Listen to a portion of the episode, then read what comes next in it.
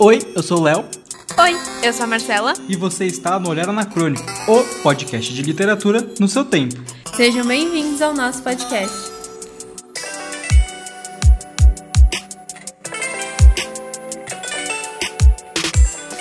Sobre o que nós vamos conversar hoje, Marcela? Hoje vai ser sobre uma HQ, e especialmente hoje, que não vai sair, obviamente, o podcast. Hoje é o Dia Nacional das Histórias em Quadrinhos. E a gente vai conversar, na verdade, sobre uma obra internacional. Qual é a HQ que a gente vai conversar hoje? Se chama Repeteco. Do Brian Lee O'Malley.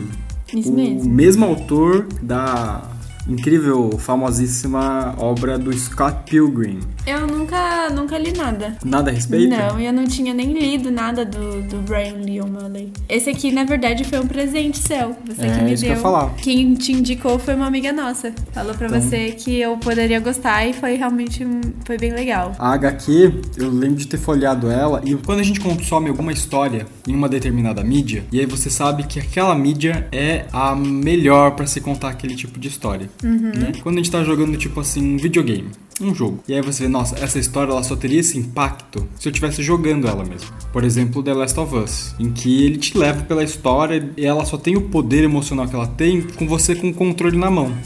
I'm gonna find. And I'm gonna kill every last one of them. Ou outra história muito, muito forte que a gente acompanhou esses tempos aí, que é o Arcane, da Netflix. Ah, ok. Eu e a minha irmã, a gente tinha uma brincadeira. Eu fingia afugentar os próprios monstros. Eu disse, Nenhum monstro vai te pegar enquanto eu estiver aqui. então surgiu um monstro de verdade. Eu tenho que encontrá-la. Ele é uma história que ele tem que ser em audiovisual, porque existe muito acontecendo no subtexto, mas ela está sendo mostrada pra você. É uma questão da leitura, das expressões dos personagens, das cores, principalmente das músicas. Ela é uma harmonia tão bem feita que ela só poderia estar sendo contada dessa forma, nesse potencial, numa mídia audiovisual. No caso, uma série, né? Então ela poderia ser um filme, uma série, né? Coisas do gênero. E eu sinto um pouco disso. Eu não li o Repeteco, mas quando você me mostrou algumas páginas dele, eu senti e falei assim, cara, esse cara ele sabe contar uma história em quadrinhos, porque é aproveitar a estrutura pra brincar com a narrativa, pra conseguir contar aquela história que não seria contada em um livro, não seria contada em um filme. Ela é e ela só pode ser experienciada quando contada quadro a quadro, nesses espaços, até nos espaços em branco, né, no respiro entre cada quadro, né? Então, acho que esse é o principal valor assim que quando eu folhei o Repeteco eu senti, pensei assim, realmente acho que de fato a nossa amiga, a Thaís, talvez ela tenha acertado, talvez seja um bom um bom presente mesmo. Bem, então, sem mais enrolação, vamos falar sobre a, o Repeteco? Vamos, vamos sim. Então, bora lá.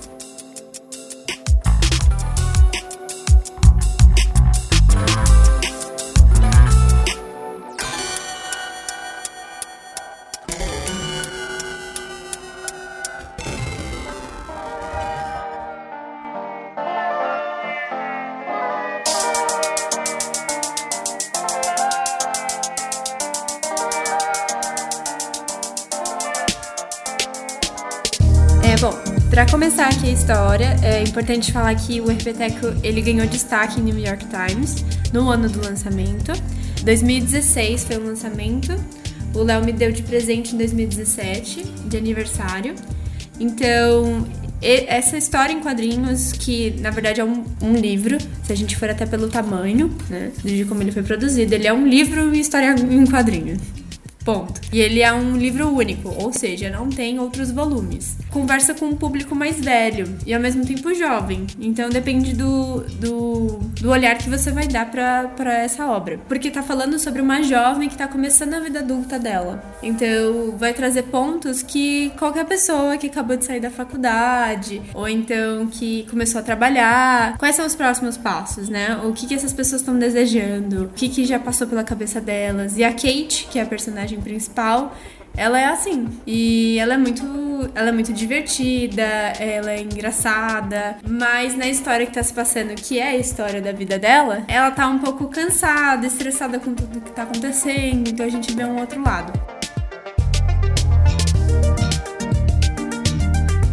E aí, essa obra, ela começa muito despretensiosa, porque não vai ter um, um, cliffhanger, assim, super uau. Vai ser uma, literalmente uma história. É, a Kate, ela tem seus 27, 28 anos. Ela abriu um restaurante com os amigos, então ela é chefe de cozinha. E já se passou mais de 4 anos. E aí, todos esses amigos, cada um foi seguir a sua vida.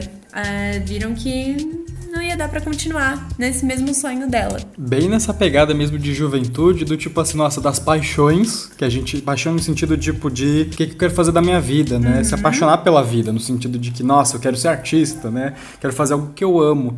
E no final, meio que na contramão disso, né? A vida se impõe, né? Num sentido de que as pessoas elas vão fazer outras coisas da vida porque é o caminho, abre aspas, né? Natural, né? Não é que ninguém é obrigado a isso e uhum. tudo mais, mas é um esforço quase que na nadar contra a corrente, né? Fazer algo com que você ama, algo que você gosta. E o quadrinho que ela mostra os amigos indo embora, né? É bem nessa pegada. Nossa, tudo começou quando ah, a galera sai da faculdade, vamos fazer um negócio junto e tudo mais. E aí alguém tem filho, alguém tem que, sei lá, cuidar da família e. Ou tem outros sonhos. Né? Outros Viajar sonhos, é, exatamente. Vou, vou, viver outra paixão aqui, né? É. Enfim. E aí é, esse é o contexto da, da Kate, né? Porque ela tem a sensação, então, que ela ficou parada no tempo, mas que ela tá ficando velha velha ao mesmo tempo. É bem isso, só que ao mesmo tempo tem uma pegada meio mágica na história. Parece meio que uma fada, vamos chamar assim. Eu tô chamando de fada, sei lá, a gente pode chamar assim, mas ela chama de espírito. Um Ou de Gollum. E ela dá uns, uns cogumelos pra, pra Kate. E aí com esses cogumelos, em algum momento ela vai comê-los. É que a Kate ela também tem vários arrependimentos, como qualquer pessoa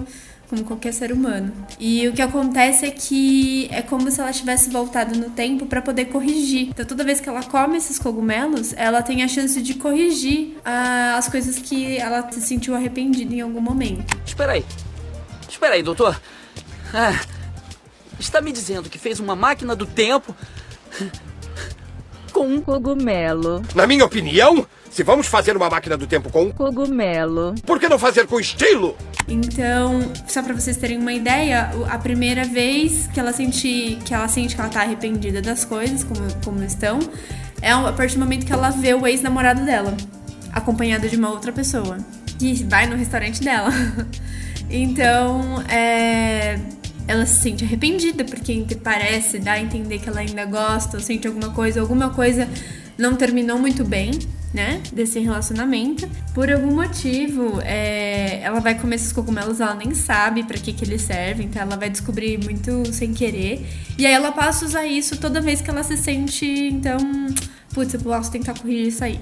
Só que o que ela vai percebendo é que as coisas não se corrigem, parece que vão piorando a situação né? Porque eu acho que a intenção é justamente essa, né? A gente vai se arrepender das coisas que a gente faz e é normal. Isso vai fazer parte da nossa história. Então, não adianta a gente tentar corrigir esse tipo de coisa, porque a gente pode amanhã mudar de ideia. Poxa, ainda bem que eu tomei essa decisão e tal. Então é muito complicado isso. Ainda mais jovem. A gente tá arrependido de várias coisas já. E a gente não viveu nem metade da vida. Então, é, é por aí. Então, a história tem essa, é, essa pegada, né? É, é, bem então não é nada extraordinário, né? Mas o que traz de, de inovador, eu acho, não só esse ponto de conseguir conversar, tanto comigo, que sou mais velha, como com adolescentes, com pessoas mais jovens, é, são os traços. São bem jovenzinhos, o colorido, a forma como os quadrinhos são feitos, né? Tem tem os diálogos, né? Mas não são tantas coisas escritas, então dá para você acompanhar tranquilamente a história, você lê rapidamente. E aí o que acontece também é que o narrador conversa com a personagem. Então a gente tem essa quebra da quarta parede. É, diversas vezes então o personagem vai dizer: Ah, e Kate estava cansada e estressada. E ela fala: Eu tô bem. Então é como se ela estivesse conversando com a gente, sabendo que a gente tá vendo a história dela acontecer.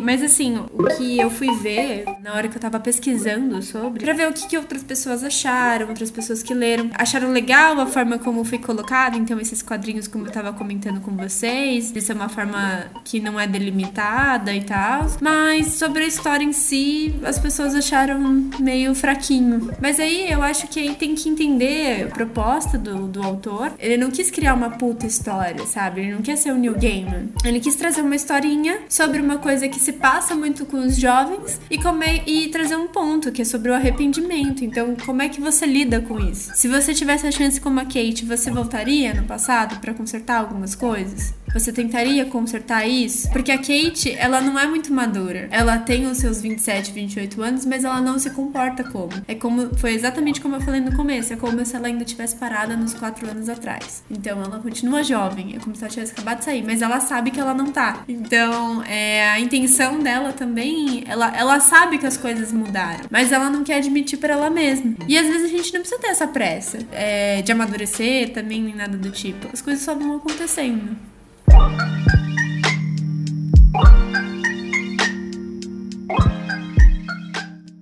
Quando as pessoas falam que talvez não tenha sido tão empolgante, mas acho que a proposta aqui é realmente fazer alguma coisa um pouquinho mais pé no chão, focada numa experiência muito própria da, de uma faixa etária, né? E acho que não precisa nem ser tão velho, acho que não precisa nem ser porra nenhuma, né? Talvez um dos desejos mais antigos da humanidade é poder voltar no passado e corrigir algum erro, né? Algum arrependimento no, no passado, que, enfim, é o que motiva talvez as grandes ficções aí da, de viagem no tempo, né? Desde o nosso passado longínquo. Então, acho que não precisa ter- ser tão velho pra querer voltar no tempo e corrigir as merdas que a gente fez. Mas acho que pra entender esse espírito da, da crise dos 30, sabe assim? Talvez é, ele seja mais interessante para pessoas mais velhas ou que já estejam próximas ou que já passaram por esse momento. E talvez até de aceitar os caminhos que seguiu e que a vida é assim mesmo, né? Não dá pra fazer tudo. E mesmo pra quem não passou por isso ou não tem nenhum tipo de arrependimento, que eu acho bem difícil, ainda assim é legal de acompanhar a história da Kate porque é engraçadinha, é fofinha. E você torce por ela, né? Você quer vê-la ela também conseguindo realizar as coisas.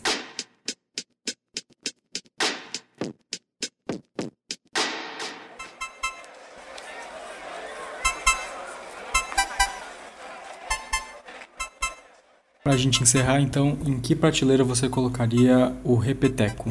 Eu acho que a prateleira que eu, que eu colocaria arrependimento não mata. Arrependimento não mata. Boa, então tá aí. Nossa prateleira colocado. Repeteco. É Brian? É isso aí, né? É, Brian, Lee O'Malley. Bem, acho que a gente vai ficando por aqui então, né? É isso aí.